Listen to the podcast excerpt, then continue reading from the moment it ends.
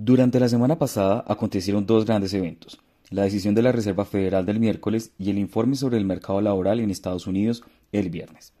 Ambos acontecimientos configuraron una expectativa en los mercados de que el Banco Central de ese país continuará endureciendo su política monetaria, por lo cual el esperado viraje hacia un enfoque más flexible no estaría entre la baraja de las autoridades por lo pronto. La posible reducción en el ritmo solo buscaría dar espacio a los mecanismos desinflacionarios para que se expresen en la economía, pero la normalización continuaría. En este sentido, se reforzó el sentimiento de aversión al riesgo.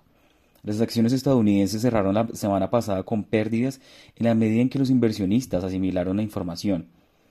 El S&P 500 terminó con una caída del 3.3%, destacándose el retroceso de las tecnológicas, mientras que el sector energético tuvo el peor desempeño.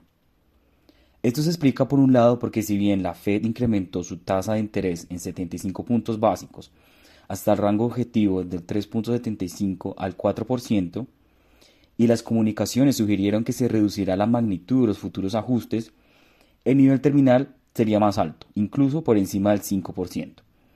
Citando al presidente del emisor, Jerome Powell, el nivel máximo de tasas va a ser en realidad más alto de lo que estimaban los miembros del comité en septiembre al tiempo que indicó que es prematuro hablar de hacer una pausa y que esto no está considerando.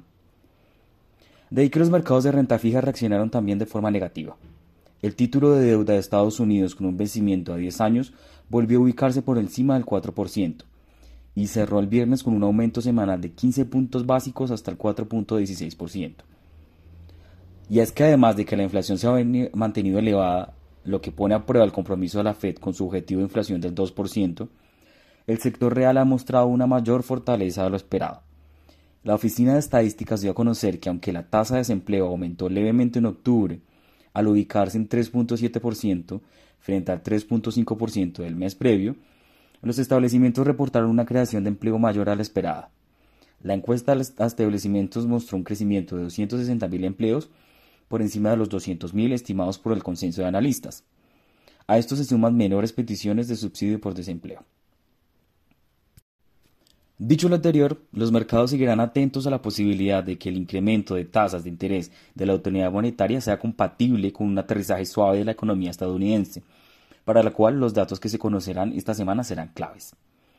Al inicio de la semana, algunos mercados financieros mostraron leves signos de rebote. Mientras las acciones estadounidenses subieron el lunes un 1%, las acciones europeas del Eurostock 50 sumaron alrededor de un 0.5%. Ahora bien, la tasa del tesoro de referencia subió nuevamente hasta ubicarse en una tasa del 4.22%. Por su parte, en el mercado cambiario, el índice de dólar global de XY, que había retrocedido 1.9% la semana pasada y que había llevado a que en su mayoría las monedas emergentes registraran apreciaciones, al inicio de la semana se notó un descenso adicional de 0.7%, hasta los 109.9 puntos. En general, el cauteloso optimismo de los inversionistas estará condicionado por los resultados de las elecciones legislativas de mitad de término del martes, así como el reporte de inflación de octubre que se conocerá el jueves. Las votaciones serán un elemento clave, puesto que las perspectivas de gasto fiscal estarán influenciadas por el resultado, dado que se decidirá si el Partido Demócrata, el partido del presidente Biden, mantiene el control de la Cámara de Representantes y es que se reeligen todos los escaños de la Cámara Baja, mientras que se vuelven a nombrar a 35 de los 100 miembros del Senado. Por su parte, la publicación del índice de precios al consumidor mostraría qué tan persistentes han sido los choques. El consenso de analistas espera una reducción de 20 puntos básicos de la inflación general hasta el 8.0%. Por último, respecto a los commodities, la posible reducción de las restricciones sanitarias en China llevó un aumento de casi 4% del precio del petróleo Brent la semana pasada.